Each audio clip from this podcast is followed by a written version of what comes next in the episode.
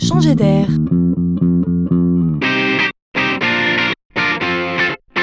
C'est la chronique de Laurent Collen. On n'imagine pas à quel point les nouvelles technologies bouleversent le monde de la distribution.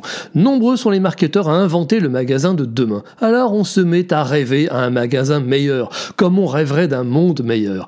La bonne méthode consiste le plus souvent à détecter ce qui irrite en tout premier lieu les clients. Vous avez une idée là-dessus?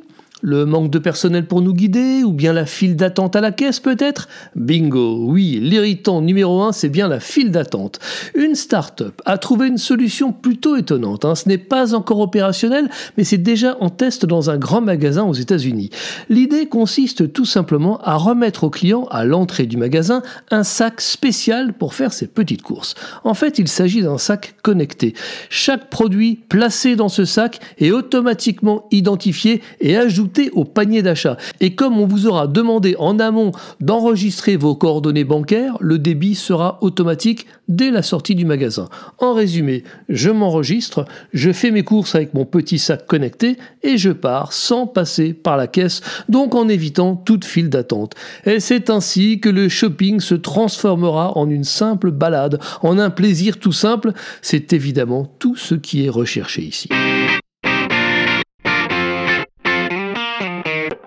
you